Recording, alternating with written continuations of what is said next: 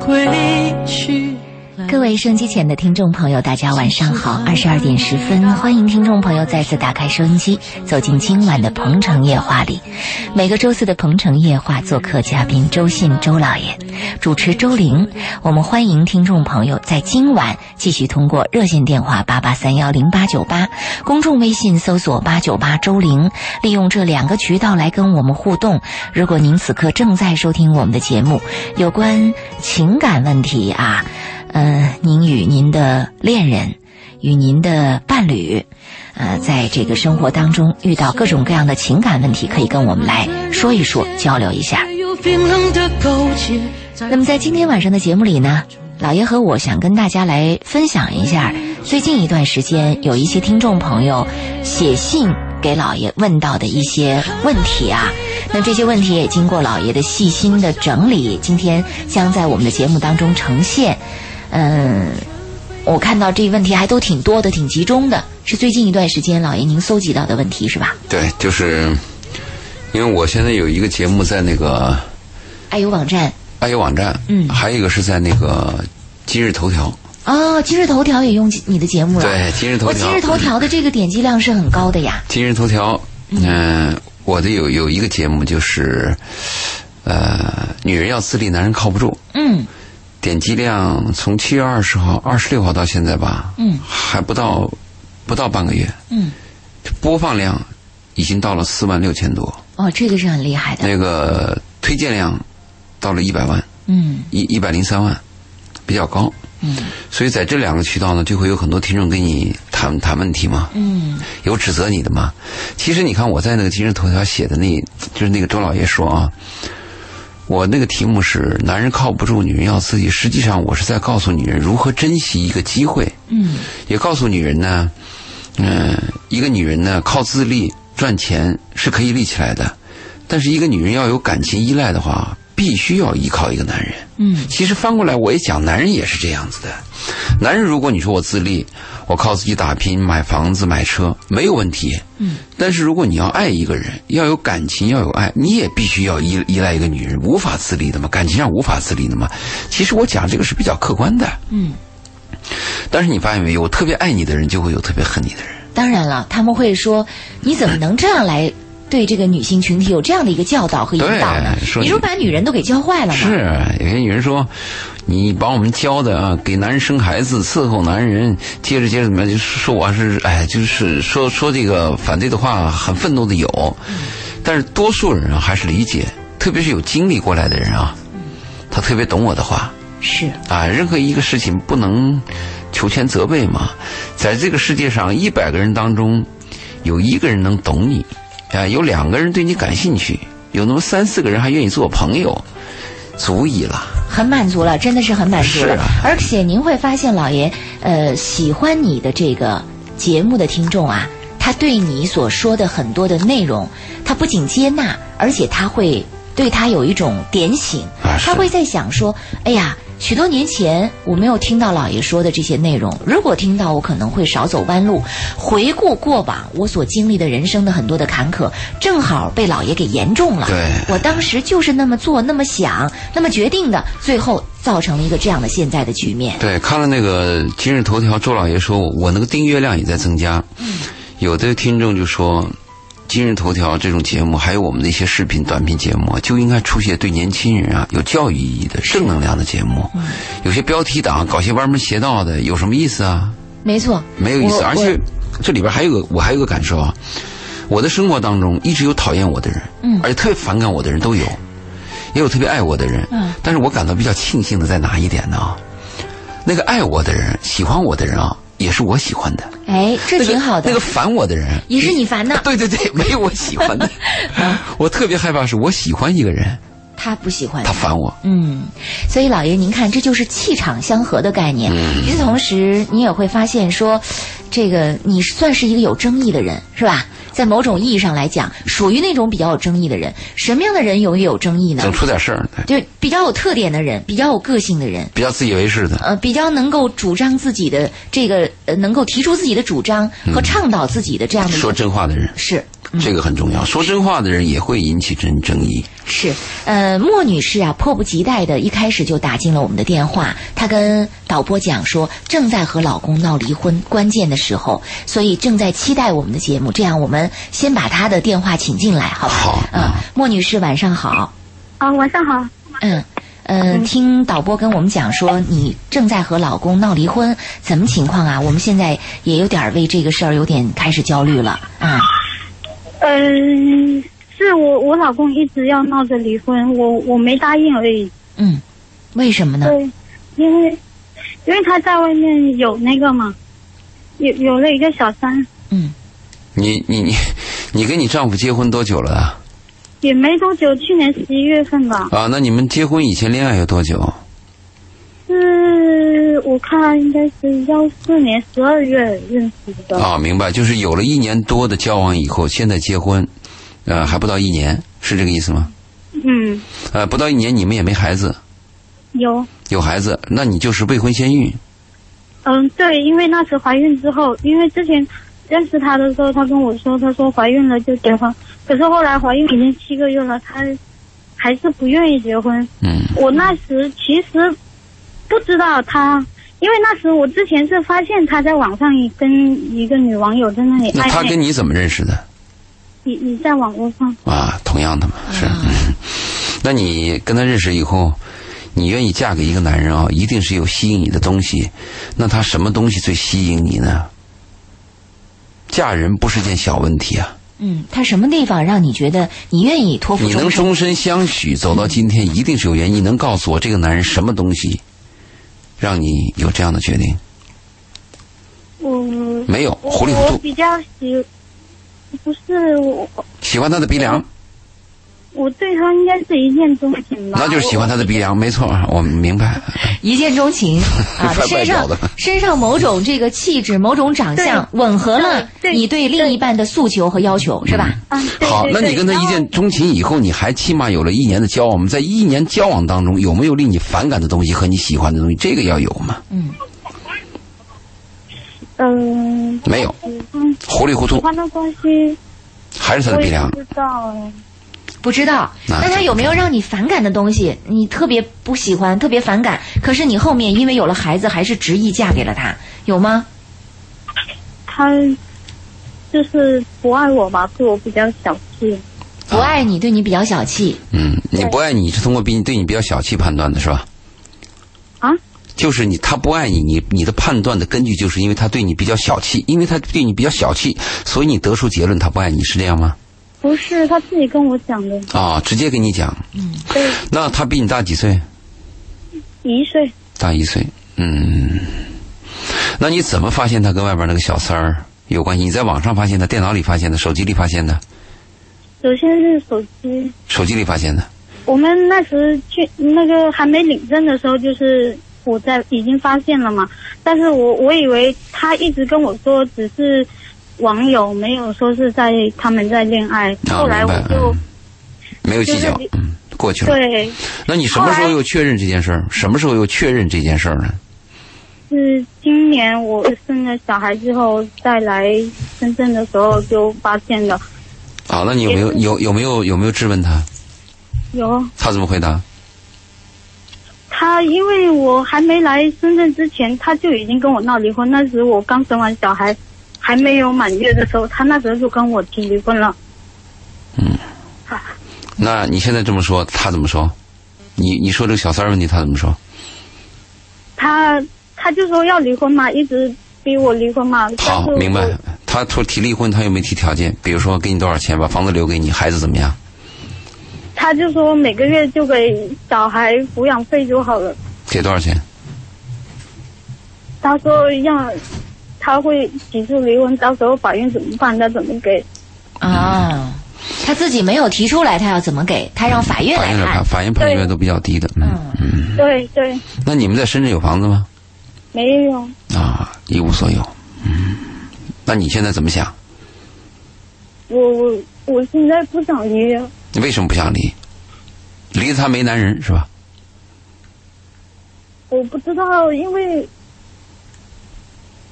啊三十多年了，我觉得我我第一次其实那时第一次遇到他，我就觉得好，那我再问一下，你说你第一次遇到他，在这个男人之前，你没有其他男人是吗？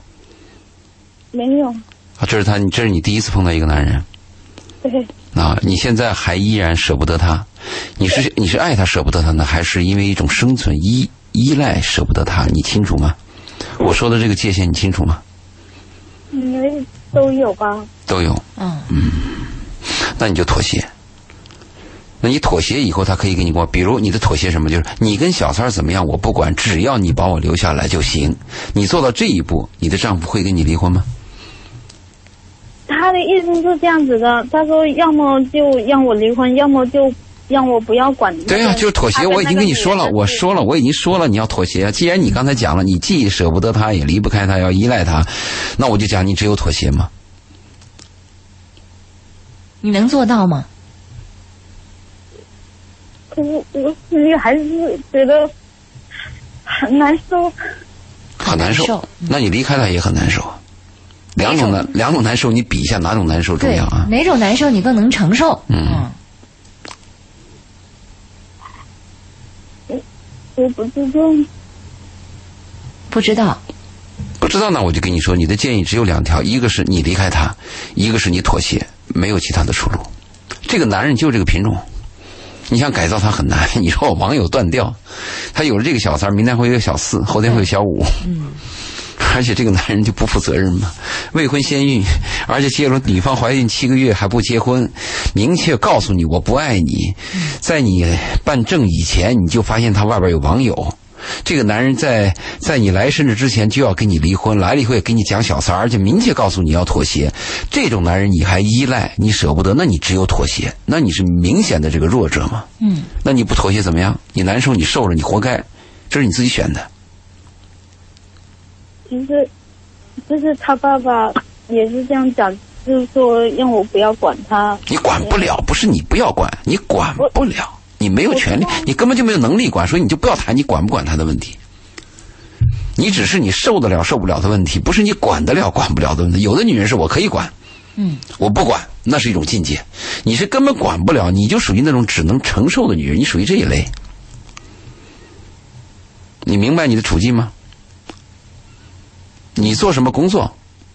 温女士，我你现在现在嗯什么工作没有？现原在来没有工作原来干什么？原来干什么？我原来在工厂里面做啊，生了个男孩儿女孩儿？男孩，现在几个月了？有半岁了，半岁了，你多大年纪？二十几啊？我我啊我，已经有三十三岁了，二十三岁，三十三。啊，三三十岁三岁了，啊，三十三岁的女人，你从来没有经历过男人，跟了这么一个男人，现在你怎么办？你你这还是两条路，要不然你就妥协，要不然你就离开。嗯，我建议你妥协吧，暂时你离开可能也比比较较困难困难啊。而且我还有一个判断，一个三十三岁的女人在这之前没有碰到过任何男人，也没有任何男人愿意骚扰你，而且碰到这么一个渣男。当然，我说渣男可能有点过分，因为我不了解那个男人，那个男人也许很优秀啊。嗯，我听你一面之词，如果你一面之词讲的是只是是真实情况，我说是个渣男，还爱这么渣男，那我有个大概的判断，你长得也差，人也比较差，各方面呢没有吸引力，男人对你没兴趣，你不得不依赖这个男人，或者委身于这个男人。这个判断，这个判断很残酷，但一定是事实。是这样吗？他不用承认吧？我我我说你只有两个选择，一个就是妥协，一个就是离开，而且你的结果一定是妥协。我建议你妥协就好好妥协，嗯，不要闹情绪，自己难过自己忍着。啊！不要你妥协了以后还给男人找不是，过两天掉脸，三天两头又把小三搂出来，然后吵一架，吵完以后你自讨没趣，男人骂你一顿，骂你一顿，你就乖乖回家，没必要嘛。是，所以你只有两条路，要么就是放弃，你放弃以后自力更生，自己来寻找这个出路，重新开始你的可能生性活。很小，他带孩子没有工作，嗯。但是如果说你做不到，那你现在又只能妥协。一个三十三岁的女人，在这之前从来没有男人碰过她，没有人骚扰过她，又选择这么一个渣男，一定是各方面条件比较差的女人。温女士，那情况就是这样，不知道您有没有听到我们对您说的这个建议？妥协吧，好好妥协，把孩子养大，注意放在孩子身上，只要他能给钱，他关心孩子，每个月给家用，嗯，很伤心，呃，一直都在哭，很伤心。伤心没有用，你就这命吧。你的智慧和你的能力和你的毅力和你的天分，包括你的鉴别力，就这德性嘛，你自己受着嘛。啥人有啥命嘛。嗯，很多女人到我这儿咨询，我不同情的。所以你看，老爷说的比较直接，可能呃，穆女士包括其他的听众听起来说，哎，怎么这么残忍？其实这种残忍就是一个现实，就是是一个赤裸裸的这样的一个现实。我没有去掩盖，我们也没有灌鸡汤，也没有把它粉饰太平，就是安慰你也没用嘛。对，完全就是我给你说的最好的办法就是妥协，百分之百妥协，不要跟这男人找事儿。莫女士，不要再看对方的手机，装着什么都不知道。好吧，这就是我们对您的回复。嗯，好吧，你没有别的办法。那我们先聊到这儿好吗？可是可是什么？嗯我不知道，因为我家人都一直劝我说要我离婚。家里人就不要听了吧，听周老爷的话吧。你我在爸妈、我姐妹、我我姐姐、我妹妹都说赶快离开他。嗯，你要离婚的话，就像你刚才说的，第一你舍不得，第二你没有办法自力更生，嗯也没有办法养孩子，你爸你妈说的是一个义气的话，周老爷给你说的是利益的话，是一个现实的问对题，。是一个博弈的问题。人在现实当中要低头的，头没有高贵的，必须要低下来现实生活就是这样。啊，无比残酷。嗯何止你一个人低头啊？我一生当中低过多少次头啊？是，好吧，孟女士，你可以再考虑一下，好吗？嗯，嗯，好，好祝那你我们顺利先到这儿。嗯，忍一忍吧，嗯。哎呀，其实听了穆女士的这个我我我碰到内过容，很还多，是其实你说现在那个渣男多啊，我倒是觉得渣女也不少。渣女有两种，一种是品德比较差的，一种就像这个女孩一样糊里糊涂的。是时间关系，我们先聊到这儿，下时段继续啊。美丽时光由雨虹健康花城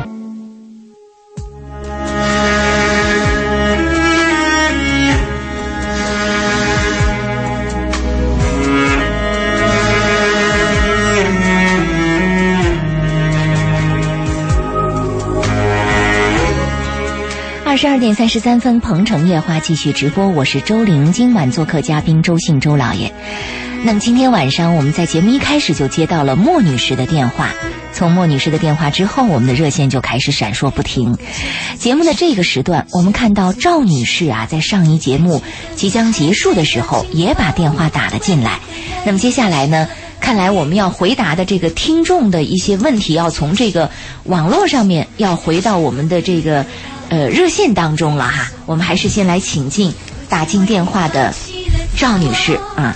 赵女士说：“不知道要不要继续做现在的工作？来听听她的问题。”你好，赵女士，哦，你好，嗯，让你久等了，好嘉宾，嗯 没，事，那你说要不要？不知道要不要做继续现在的工作？我们很想了解一下，您现在是什么工作？是什么原因让你突然有了这样的一些想法？我现在没工作，然后在找，然后在这找的过程中，其实我之前是就是做销售的，然后呢，就是在这个过程中发生了很多事情，就是因为骨折了，小骨折了，然后没办法站，然后就是一个原因，然后还有就是我在那里不开心，发生了一些事情，嗯，反正就是我想换一个环境，就是我我很喜欢这个工作环境，也很热爱这份工作，但是呢，我又觉得这个工作环境，然后各方面好像我又不是特别的想，但是我又很喜欢这个工作，然后呢，我又觉得那要不换一份吧，但是我觉得换一份的话，我就觉得那我就想去做写字楼，但是我我没有从事过这些，然后现在就是所有的东西我感觉都要从零开始，然后我又不愿意做那种体力活，我就感觉好无聊，我不感兴趣。所以我就比较有点纠结吧。那那那那你多大年纪了？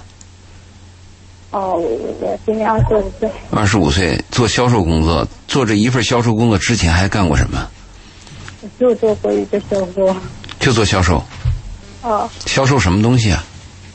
呃，第一份是男装店长，然后第二份是在周大福珠宝店上班，嗯啊，那挺好的嘛。那嗯你为什么还要再改呢？因为因为那个时候在周大福的时候，就是其实我上次有给热线打过电周话，大福是卖金子的吧？嗯，珠宝，对，嗯，嗯，现在待遇也挺好的，我很喜欢。对，那什么原因使你要离开？没有回答这个问题。嗯，都挺好，对环境也挺好，待遇也挺好，那你为什么要离开？是因为我被我闺蜜出卖了，然后被什么？被闺蜜出卖了。然后被人家那个什么，然后就是这件事情所有人都知道了，我不想回。被出卖了？那被你是出卖的是什么事儿对你啊？干了什么缺德的事儿，还是见不得人的事儿被不出卖？是，是我闺蜜，就是，反正就是以那种，啊，我不知道怎么说，造谣、就是诽谤，也不是诽谤，反正就是，呃把你告诉他的秘密公布于众了对，啊而且这个秘密是对女孩子的理解很重要的，啊！所以的公布话你就是你跟你所闺有蜜的在一个地方工作吗？没有，他是之前在这家公司，然后后面是他把我从我之前那个店长的位置挖过去的。啊，那他既然不在一个地方工作，他把你这个事儿公布于众，对你现在的工作造成很大的影响，让你没有对办法继续待下去了吗？对，就是我现在我感觉到心里很有压力，然后我，然后我就不想，有点不想待在那里，就是被人家指指点点在后面那样的时候，其实我根本就不知道怎么就会发生这件事，呃，那你而现且现在还有还还没有离职，现在还没有离职是吧？我早早就离职了，因为我一点也不开心。啊，已经离职了，那还说什么呢？这样我说可以再回去吗？啊，可以再回去，所以你现在有点纠结，还不知道那要不你要的问题是到底要回去还是从零开始？是这个话吗？是这个意思吗？呃，是，然后从零开始的东西我又不感兴趣，然后感兴趣的吧，我又不是，我像不知道我要说什么，我很纠结，很迷茫。然后我去了那里，我又不开心。然后除了这个，我还而且我我有骨折，而且脚骨折，还不能穿穿高跟鞋。然后除此之外，就是而且做销售都是女的，我又感觉我这个年龄我我该找对象了，就是很多个点突然间卡到一起，我好像似乎不太适合这份工作了，但是我又很喜欢它，然后我又觉得好像我我换一份写字楼，好像所有的我就是现实理性的东西都符合了。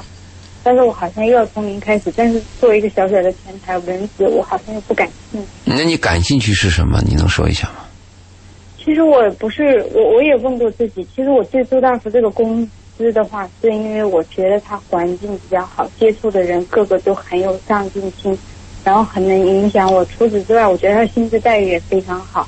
各就方你面还发是展喜都欢很周大好福这里是吧？还是喜欢原如来果的？换一个公司这样的，我也喜欢。我不是只有嗯换一个公司不会有这样的机会。你要从零开始，人家不会给你这个机会。你当店长是前面要有付出的，嗯，他有一个历史的经验和时间成本，嗯，你不可能所以我就我我我有的时候我就很纠结，我不知道我要要做还是不做。那我们的建议是你回周大福嘛？你为了生存，你必须忍耐嘛？天下没有都让你得到的事情嘛？你把那个闺蜜的事情把你出卖，你自己要总结经验教训嘛？是你嘴长嘛？是是你自己惹的祸嘛？你藏不住嘛？对，两个人知道的秘密就不我是秘藏密嗯不了啊。住，嗯，不是我藏不住，嗯不是我告诉他的，是因为他一开始给我下了个套，他然后诬陷你导致我嗯那说明你遇人不淑嘛？你这闺蜜有问题嘛？对，所以我是我看人有问题，啊是你我还是你的问题这一块我很缺，我知道，我也知道，但是我现在已经面临这种结果了。你感兴趣的事情没有，那么你就回去，就这么简单。嗯，天下没有都让你感到好的事情，必须是有得有失。上帝给你安排的事情啊，总是让你有一点很别扭，但是又吸引你，这是个真的事情。如果有一件事情呢，就没有感到别扭，全都是好的，嗯十那一全定十美是假了象，对那个就一定是假象，或者有欺骗性。或者还没有暴露出来，暂时。嗯再一个，你说你感兴趣的，那我告诉你，所有人感兴趣的工作就是什么？工资高，环境好，嗯，干活少。不过干活不少，嗯，但是我不怕，很清楚了，你你回去吧，已嗯啊你经而告诉且你了你回去都未必能够回到原来的位置，你回到原来的位置，终究也要有被淘汰的一天。嗯，是，然后还有一个原因就是，我觉得我在那里待着全都是女的，我想找人结婚。他想找对象，他觉得那个环境又不能够让他如愿以偿。那你就有很多的，那你想法那你找一个重点啊，你不能什么都得，这跟找对象一样。你说我要个漂亮的，我就找漂亮，你一定能找到。你说女人说我找个有钱的，我也能找，就怕你罗列条件太多，我又要找对象，又要搞好工作，那怎么可能呢？嗯，你该干嘛干嘛吗？那我可不可以问一个问题？那一个女人来说是她找老公更重要，还是她发展自己事业更重要？那你是找不到老公，当然发展自己事业重要。你能找到个好老公，当然事业算老几。嗯，哦，就是我目前没找到，我还是先发展事业。 是啊，我估计你很难找到老公，所以你先回去得了。 你干嘛给人下这么一个断不言？是我给他下这个断言，我给所有女人都可以下这个断言：找到男朋友、找到情人容易，找到一个丈夫太难了。嗯，哦是全国都如此吗？全世界如此。我记得老爷说过，说就是找老女人，一个女人还是老公最重要，然后嗯事业才。我的意思是这样子的，我的几个原话你不敢把我篡改了啊，我的原话我要重复一遍，特别是我们的听众在听，我的原话这样：一个女人啊，在没有认识好没有没有认识到好男人之前，应该努力奋斗，要自立，要给自己啊做一个后背。但是，一旦遇到了个好男人，确实好男人，我们假设他是好男人啊，这个命题是伪命题，因为你不知道他还要接触呢嘛。但是我们假设他是个好男人，一旦你遇到了，那么你就要考虑他的主次了。嗯，最好是拥有好男人，也有一份工作。是但如果你的工作跟好男人发生了冲突，两者只能选一的时候，假设这是好男人，我建议女人在这个选择上保住好男人，放弃一切工作。这是我的原话。我特别害怕我的一句话被人被人篡改呃了，这断这章插头取句尾义嗯哎。对对对，那我很倒霉。是说这是老爷说的，多委屈啊！这对个，嗯，大家在听东西的时候，可能只听到了其一，没有关注更多的内涵，或对者啊是对，我特别害全怕这面个，啊。特别害怕这个。好啊吧，赵女你士知道，在做嗯，这二十几年是跟人怎么说的吗？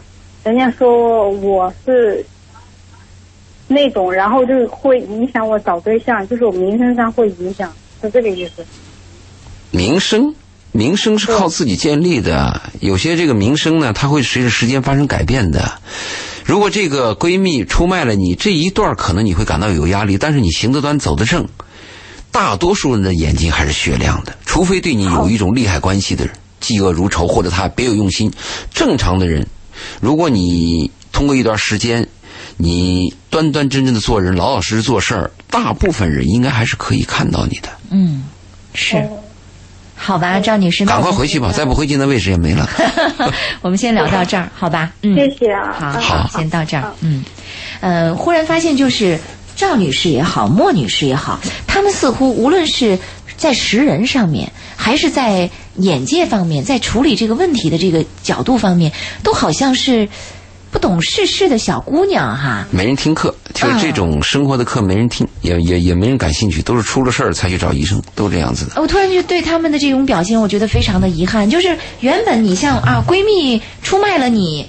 然后让你什么有风言风语，这算是问题吗？在生存面前，这算是什么问题呢？当然了，生存重要啊，是啊对吧？别人说两句怕啥呢？对呀吧？我我我能把我的工资拿下来，我能把我这个位置顶下来，这是最重要的了。嗯，但是情况可能是不同，还是一个教育的问题。我回想了一下我的这个经历，年轻的时候啊，我估计比现在赵女士可能还差。嗯，因为他的识别人呢、是要有人给你引导，要有人教育你的呀。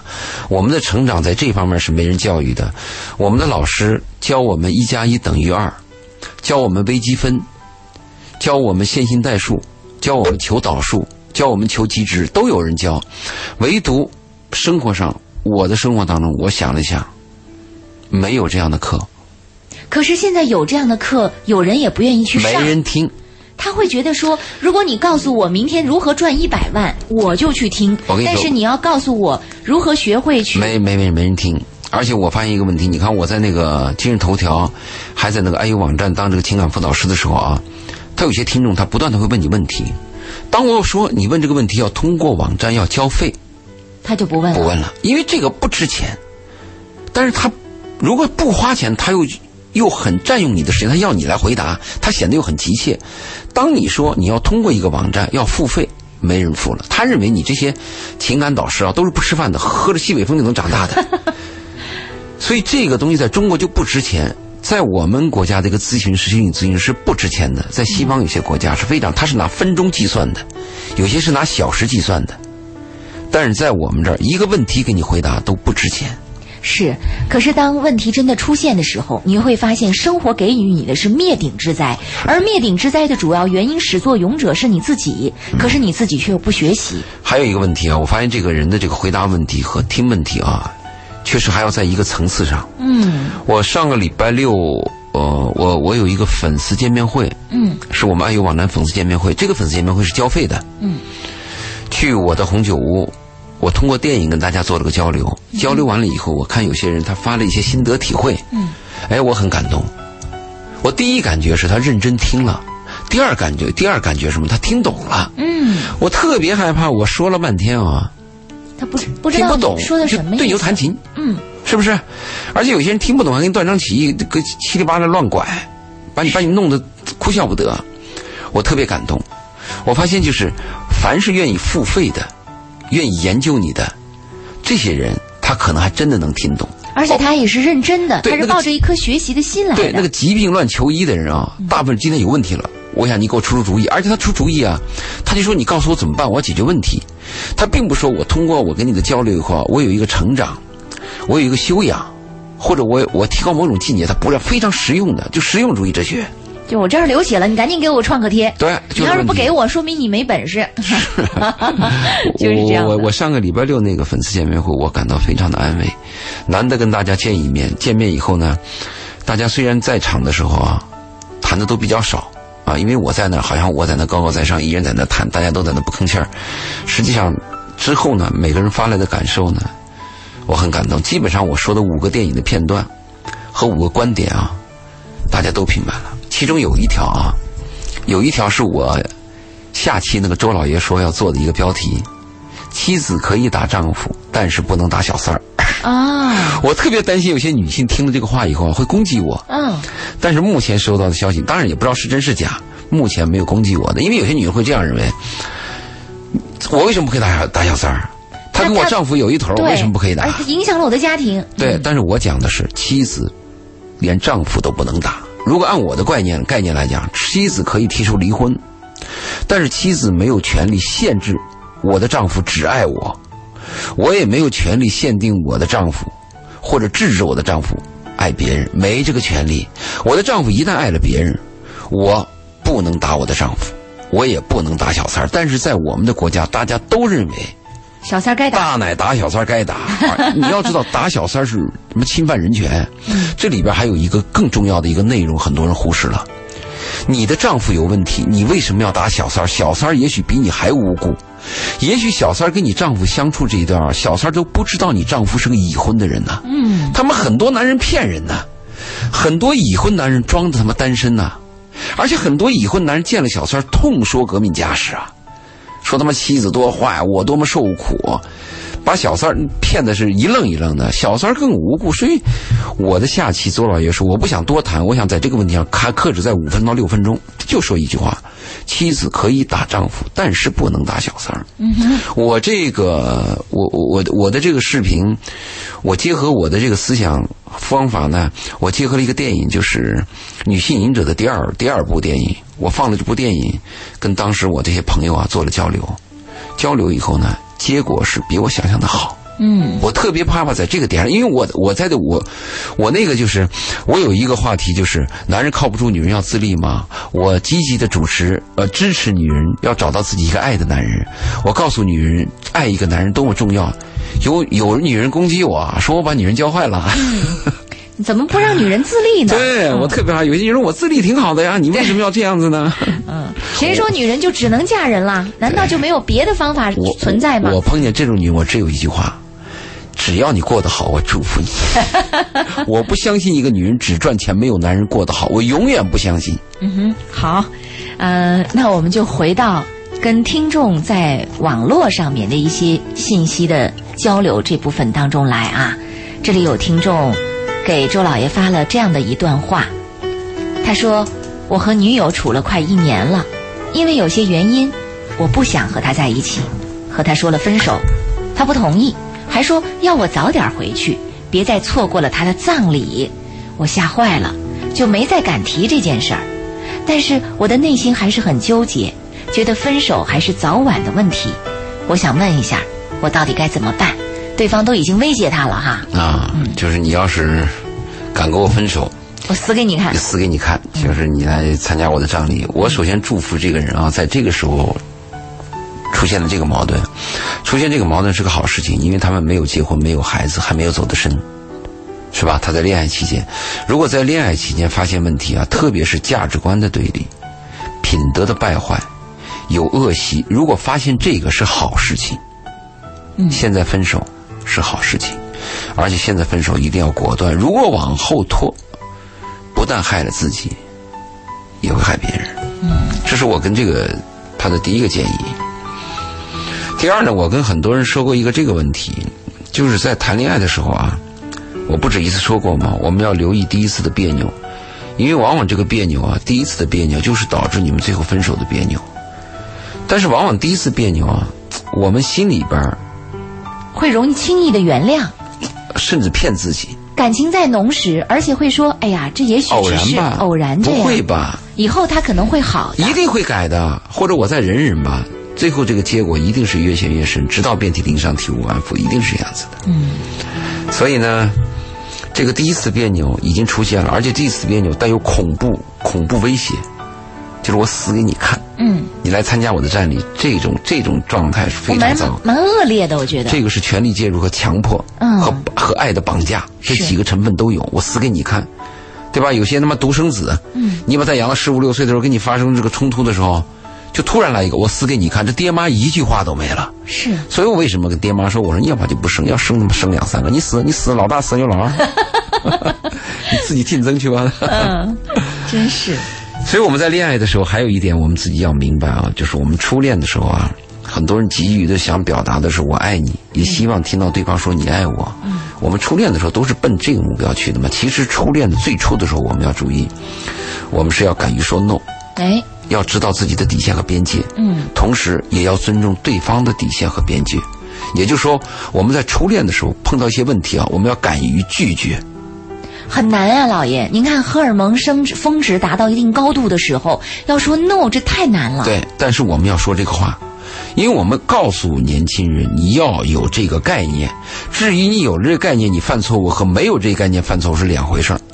有了这个概念犯错误以后啊，你往回收手特别快。你荷尔蒙峰值不下去的时候，你不会想到这句话吗？但如果这句话这个概念你没有，嗯，荷尔蒙峰值就下去以后，你还在迷茫阶段。是，所以说 no，要敢于说 no。嗯，最后，我想跟这个跟这个人讲啊，凡是用威胁、恐吓、自杀这些方式强迫对方接受你的爱，是非常低级的。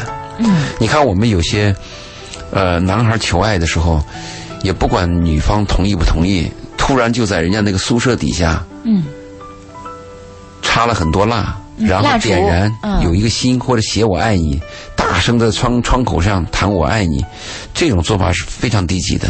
这在强迫别人。强迫别人，而且我们还看过一些韩国呀，还有中国的电影，就是男人向女人求爱的时候，逼迫女人跪在女人的前面。如果你要不同意，我就不站起来。嗯，如果你要不同意，我就一直跪着，或者你不同意，我是拿刀把自己的手剁掉。啊，这叫什么？这叫强奸吗？真的，违背妇女意志吗？法律就是这样定义的嘛。确实，我们有时候很感动，其实感动什么？这是流氓，以为这对方很痴情哈。这种叫霸占，嗯这叫强迫。爱一个人，首先是要尊重对方的感受。爱一个人最高境界是，我要实现对方的理想，而不是我的理想。那个不是爱，那叫霸占。所以我们有些年轻人糊里糊涂的，还把这个东西放在电影上去歌颂歌颂，我看了就低级。真是这样。嗯哎呀，恋爱的时候我们有很多东西都分不清楚啊，所以老爷子把这些都给什么是爱？啊什么是霸占？反反复复的什么是需要？什么是交换？什么概念对搞不清楚？把这些理清楚，希望能够帮助到年轻人。就像老爷您说的，好在这是在婚前发生的呀。最好啊、好，我们再来看，我们就我们就希望他那个问题啊，越早爆发越好。是你发现你身上有时候不长那个疖子吗？那个长疖子最痛苦的时候啊，实际上就是那个没有挑破的那个瞬间。嗯，真的，它化脓了以后，你把它挑破，那个脓一挤出来，第二天就好了，真的，嗯是很快的。所以我就希望什么呢？我我为什么说这个年轻人在一起结婚的时候，如果你要认定要跟这个人结婚，你要认定跟他结婚，你不谈恋爱的时候吗？我为什么建议早日同居，早日上床？我的目的是为了早日发现问题。嗯，这是最重要的，因为我们发现，我我们经常是注意而且我们年轻人注意老注意一个问题，就是我要发现他的问题，看他适合不适合，是不是我理想的人。其实还有一点很重要，就是我适合不适合他。嗯，这一点也很重要对。吧？你比如说，我是个男人，哎，我挺喜欢这个女人，但是我我在跟她相处的时候，我发现这个女人有时候会暗暗的悲伤，嗯或者她有隐忍的成分，那我就要考虑我这个性是不是太强，啊，是不太适合他。对，是不是我会给她带来痛苦，嗯或者她爱着我是不是爱的太辛苦？我们要，如果你要真懂得爱的话，你就要考虑这个问题了。对吧？如果我们跟一个朋友相处的时候，我感到跟对方有压力的时候，一个就是我改变方式，一个方式我改不了，我就离开他。保持距离。保持距离，对，嗯，所以这个是我们要双方考虑。其实真正的恋爱课，你要真懂了啊，是一件很难的事情。对，就像您刚才所谈到的这部分，其实爱是有弹性的。是要随着这种对象的不同、环境的不同、状况的不同，是要有一些调整和改变的。有一些调整和改变，它处理起来是非常微妙的，嗯甚至是一种艺术的那种方式。这对于很多年轻人来说，可能确实不太容易。而且刚才您谈到了懂得爱这个概念，懂得爱太不容易了。懂得爱不是说占有，不是说霸道，不当然是说我爱你就够了。这懂里得爱边是给予，对嗯，是是是是关爱，是付出这问题。其实我们对年轻人啊，如果要求说你懂得爱啊，是不是境界太高了？嗯，我相信我碰到的年轻人，一百个人当中，可能一辈子当中，可能有那么一个人会懂得爱。大部分不是懂得爱，而是懂得需要和利益嘛。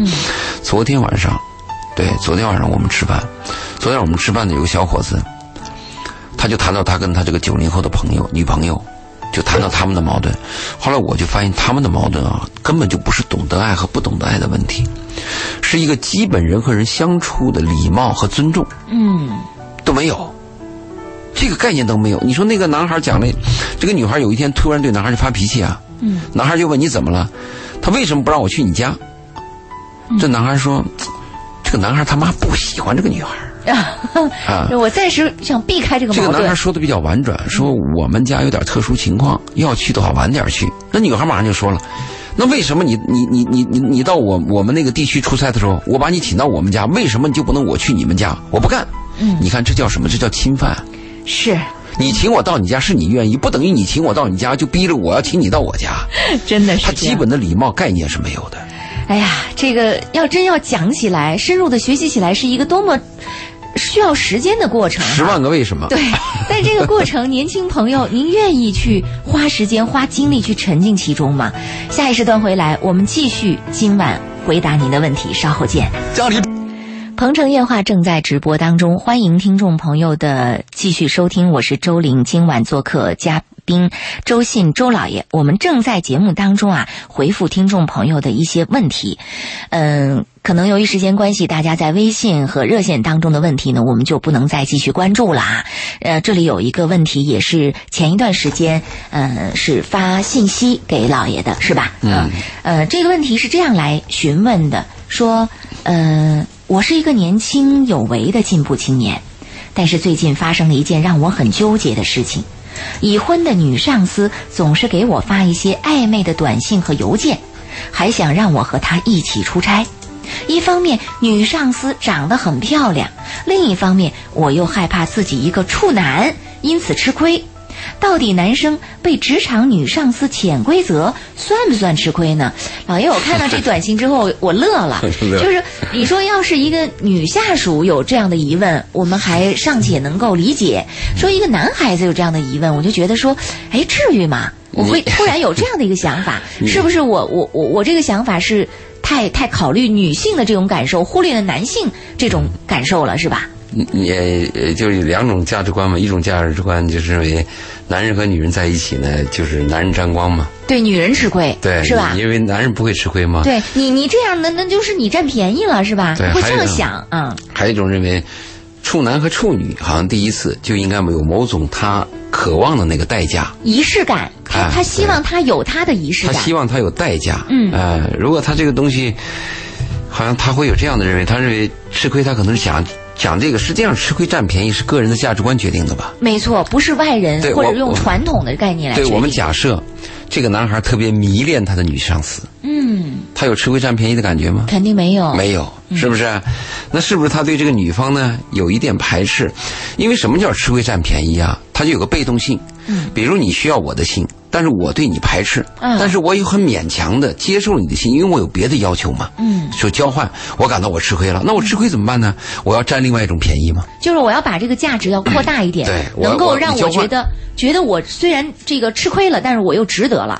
对，有一些我对这个问题这样认识啊，我是这样看的：假设我是这个男生，我是个处男，我的这个女上司长得漂亮，要跟我潜规则，嗯我应该怎么处理这个问题？嗯我做了个假设，如果这个男孩儿爱这个女上司，潜就潜，嗯，对不对？巴这不个得顺水推舟，对，嗯巴不得。但是有个前提啊，我说的潜规则跟女上司没关系。虽然你是女上司，嗯，但是我把你当女人。对，哎，前提是不要牵扯到什么婚姻，不牵扯到法律，不要牵扯别的问题啊。我们只谈男女。虽然你是我的女上司，我不是因为你上司我就跟你怎么怎么样，而去是掉外面的角色对，化而，是我喜欢你这个女嗯人，不管你是老女人、小女人，你漂亮，我喜欢你，浅就浅。这是我的第一概念吧？嗯是好，第二概念，低俗一点，你是我的女上司，你漂亮，你要跟我潜规则，我还是个处男，嗯我跟你潜了以后呢，你不是给我一份儿这个机会吗？嗯比如说把我提升了，没错，把我从这个部门经理提到副总，就有好处给我。对，注意啊，潜就潜，哦，我也潜。嗯，为什么呢？你觉得这个交换值得？机会白来不来，不，我我我我又喜欢你的肉体，你要要钱我，而且给我提升，我为什么不干？嗯。我钱，但是如果我不喜欢呢？我是排斥的，我是抗拒的。虽然我是个男人，但我对我的第一次我也很有要求，怎么办？好，这个问题啊，这个问题是这个问题了。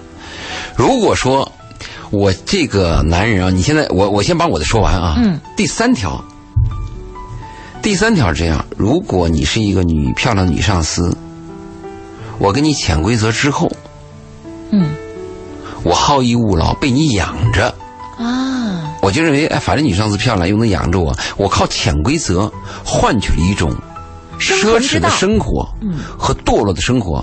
第三条，我否定，这我不干。哦，我机会本身就少，你上次又漂亮，把我潜了，潜就潜呀、潜完你给我一个副总位置，我再发挥，我好好干呐、嗯我我争取我更大机会，我从中从从这点站起来呀、嗯没有什么不好的嘛，嗯，对不对？但是第三条，有些男人因为被潜了，又成为小白脸儿。是被养起来了，对，而且又无所事事，这个钱我反对，嗯这个我不干。得看这个这个男人是一个什么样的男人。像这个写来信息的这个男人男生说，他是一个上进有为的青年呐。对我把这个三条说完了以后，他把这个三进有为和这个和这个对立了。嗯我跟你讲嘛，第二条我不是讲了吗？你把我遣了，不是给我把把我从部门经理提到副总了吗？嗯，我继续努力干，我怎么不上进，怎么不有为了？嗯我有更大的为，有更大的上进啊！是，好，刚才说你回答你那个问题吗？嗯，对吧？我不喜欢他。，对，你说我不喜欢这个女人，嗯，我要一被遣就有两种情况了，一种情况就是我迫于一种无奈，嗯是为了生存。也也是为了生 存。对我找不到别的活儿而且我这个人无能。如果上司不钱，就是要也也我要是拒绝上司钱，我我就要另寻出路。嗯，那我就要考虑再三利害关系，哪个利大，哪个害大？是我要不要走这条捷径的问题。，对，这就是利害关系了，因为嗯这这不是谈爱的问题了吗？这个你就要算账了。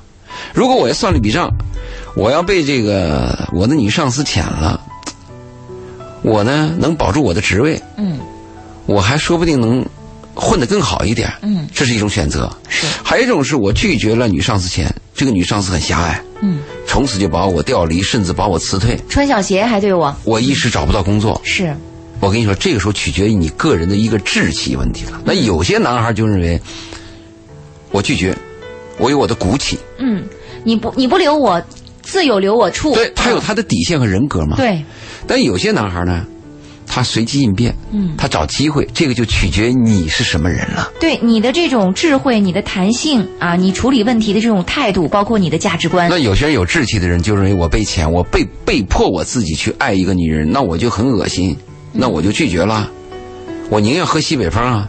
那有些男人不这么想啊，就看你自己的状态了。所以这个结果跟你就同样的一件事情发生啊，就跟你这个人的状态有关系。你比如说有一件事情，我们大家都会说它好，那是你的状态；有些人都认为他这个坏事情很坏，那是你的状态。所以发生到你身上是一个问题。这里边还有一个要考虑，比如说我是一个处男，我深深爱着我一个女女孩儿，我的女上司要潜我，她潜了我以后会带来利益，这个利益带来以后，我又跟我这个女孩又能带利益，我跟你说这个问题就复杂了。哎，对呀、这是一连一串般的是问题小说里边写的情节。这事儿可真多。你看啊，我认为我是个处男，我应该跟我这个女朋友，我们初恋我应该有第一次，所以我的男人的贞操，应该跟这个 我的女朋友第一次。可是我那个女上司呢，又要钱我，在这个东西就发生问题了。那干脆赶紧跟女朋友先把那第一次给破了。最好。对，破完了之后，这不就不是第一次了吗？可是啊，问题又在这儿。啊，我那个女朋友呢，又又矫守身如玉又矫情，对对对，必须得婚后才能啊如对何？对对对 你咱咱们和解不想说算了。这个就很委屈了。嗯，这个委屈在哪儿？你要要权衡利益。你看啊，如果我要是想比较理想的是，我先跟我女朋友有个初夜，然后你再钱我就钱，你把我钱了以后，我还能获得利益，我对女朋友还很好，嗯是这种状态，这这是一种理想。这个理想状态达不到，嗯达不到。我女朋友很矫情，在这种情况你就要考虑这道德观、价值观、什么最重要利？益观都在考虑了。啊这里边有个智慧的问题，我在这里边我们不能说哪一种答案最好，我们只能说什么人可能会做出什么决定。确实，在这里我们没有办法站在道德的高度去指责谁说，你这么做就是道德败坏，你就是没骨气、没志气。对这里边只取决于这个人他把什么看得更重就。是可能他会怎么做？你比如说这个男孩，我们假设啊，他特别爱他这个女朋友，这个女朋友还非常势利，嗯，他要钱买房，这女朋友说，逼他。对，而且认为你这个男人没出嗯息，你必须给我买有有钱买房。这个男孩男孩就 想，这个女上司报我一千，我工资能升三千，我我攒一攒，我就有钱买房 了。嗯，那我干脆就这样吧。所以好多问题啊，他看着很简单，嗯，其实你回答起来很复杂。确实我，们把一些生活问题看得简单。你比如说，我最近收到一条信息是这样问的：什么样的爱情，嗯，能够走到底？这问题不是很简单吗？你看着就有一句话，不，我觉得什么他样很的爱情能他走到很底大呀，老爷，太大了。这这问题太大了。首这，先是啊，我要问，你知道什么是爱情吗？哎，你要回答我，你知道什么是爱情吗？你要把这问题要讲清楚，这是第一个问题。第二个问题，我就想跟对方讨论，你心中定义的爱情和我心中的定义爱情一样吗？嗯，如果咱俩一样，我就好回答。如果你在说你的爱情，我在说我的爱情，那肯定是很难回答的。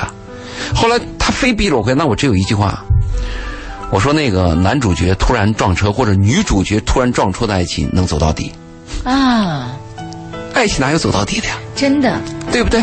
爱情有完美的，但是没有完整的；婚姻有完整的，但是没有完美的呀。哎这呀，是你说基的本概太经念。典了，老爷，你看你我，逼着我回答，我只能这样回 答。老爷，我就特别欣赏您在回答问题当中的这种态度，就是从多个角度、多种状态对进行不要分那么析狭窄地对看问题这种分析呢，就会给了当事人很多的思考。起码是我允许对方骂 我。 嗯，其实你会发现，成长在于个人，在这个世界上，生活没有标准答案。是。嗯，呃。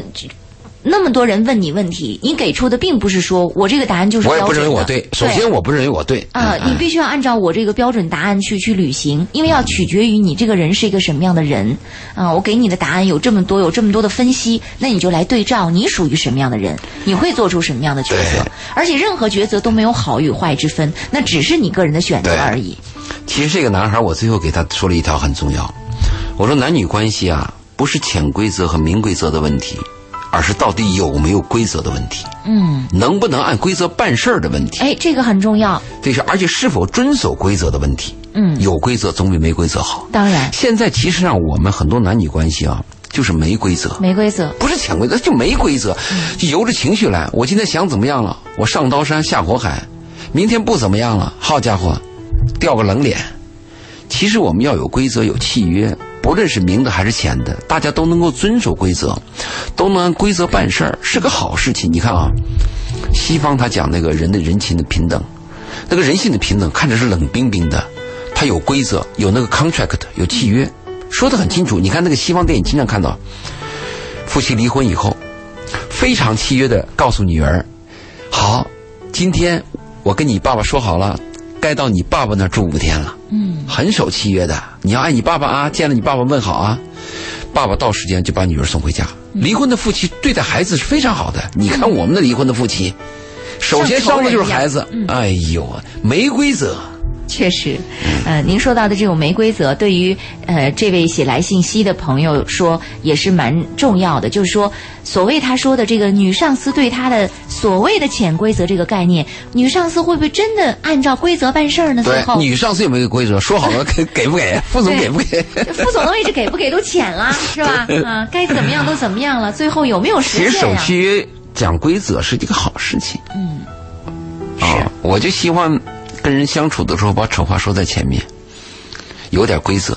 我好奇的是，您在回复这位男士的时候，他有没有最后给您回答他的状况怎么样了？他做了什么抉择了？没有这个回答是这个回答是那个今日头条来的一个回答，是邀请的回答。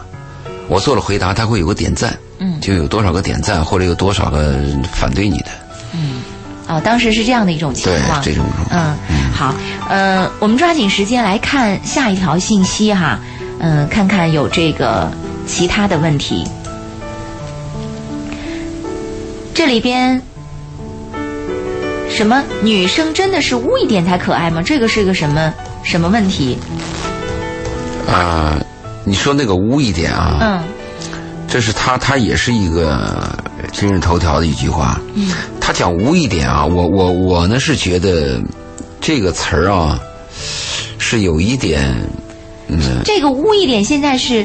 呃，属于那种就是我们讲的是网络的一个语言，对啊、指的这个女孩儿就说不那么矜持，不那么矜持，不那也么不装端正，不装不装，对，啊甚至有点儿放得开呀、有点粗俗啊，嗯对呀有点二啊啊，，偶尔说点小粗话啦，对啊对他是这样嗯说点小黄段子啦什么的，荤的素的什么都能应对啦，就这样的一种状态。嗯嗯我倒是觉得女人放开一点比较好，放松一点比较好。因为传统的价值说，女人就应该矜持嘛，嗯应该有传统女性的这样的特点嘛。男人可能不太喜欢放得开的女生，放得开的女生也很担心说，很多男人会不把她当女人看待。这个跟可能跟年龄段有关系吧。你比如说我现在这个年龄段，作为老男人啊，我喜欢跟小女孩来往。嗯跟小女孩来往的时候，你看她的天真无邪，有时候她说个粗话，嗯，突然说一句冒犯我的话，接着又说个对不起。 吃东西的时候嚼着嚼着，突然觉得不对劲，看你一眼，赶快把嘴闭起来。就这些镜头，我觉得非常可爱，啊，我我感到非常可爱，哎。所以呢，如果如果你碰到一个比较成熟、比较端庄女人，当然也很好。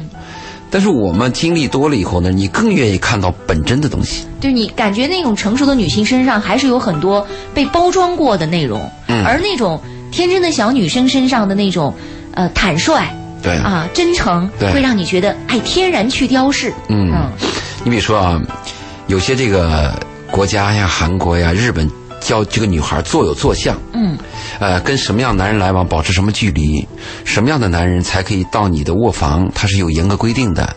你比如有有些女孩，她教你坐的时候，两个腿要并紧嗯，啊，要要侧坐，对，但是有时候。坐在我车上的小女孩突然把那腿岔开，在我那坐着吃个苹果，哎， 我觉得挺开心。 就是我们讲这个污一点呀、和装一点啊，它有这个区别。嗯，我倒是觉得什么呢？人应该有礼貌。嗯见到陌生人的时候啊，应该装一点，嗯因为我跟你有距离嘛。是我有个礼貌问题嘛，我就应该端端正正坐在那儿。我吃饭的时候就应该细致一点，不要大嚼大咽嘛。我说话的时候呢，也不能乱喷嘛，应该保持一定距离。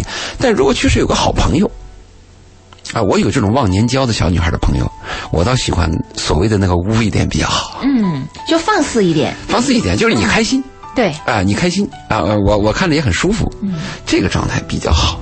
这个也取决于对方怎么来看待这个情况，你交往的这个朋友，周围的这样的一个朋友，对，所以我回答他这个问题，我是这样说的：我说这个问题啊，是一个有拐点的问题，就看你怎么想，也许有点脑筋急转弯儿。嗯所谓的污呢，是指什么呢？应该是指性。嗯我们讲的是性。绝我们说那个污啊，一定是我们不谈那个古板呐、或者比较正经呀、嗯，因为男人啊，只对有性感的女人有兴趣。是是不是？嗯，是这样子的。但是我呢又说了第二点，因为仅仅有性啊，你不一定可爱，因为性它是一个刺激的东西。是，你比如漂亮，我们指外形；可爱，我们指内在。有句名言是这样说的嘛：女人不是因为漂亮才可爱，而是因为可爱才漂亮。嗯，所以可爱是非常重要的，因为漂亮是爹妈给的，可爱跟后天有关系，跟环境有关系，而且可爱是长久的，漂亮是一个短暂的。女人都会老嘛，所以一面之缘，我们讲外形漂亮是有优势的，但是长期在一起相处啊，你性格发的现可爱对可爱是非常重要，可爱的女人比漂亮女人有生命力。当然，对，第三个我跟他谈的，我这样，我们讲污啊，讲漂亮啊，这样的女人会把你吸引到身边，把男人吸引到身边，但是要留住这个男人，一定是你的内在是可爱。对不对？任何一个女人，男人见到你第一面的时候，是你这辈子最年轻的时候；男人见你第二天再见到你，都比昨天要老，肯定是这样子的啦。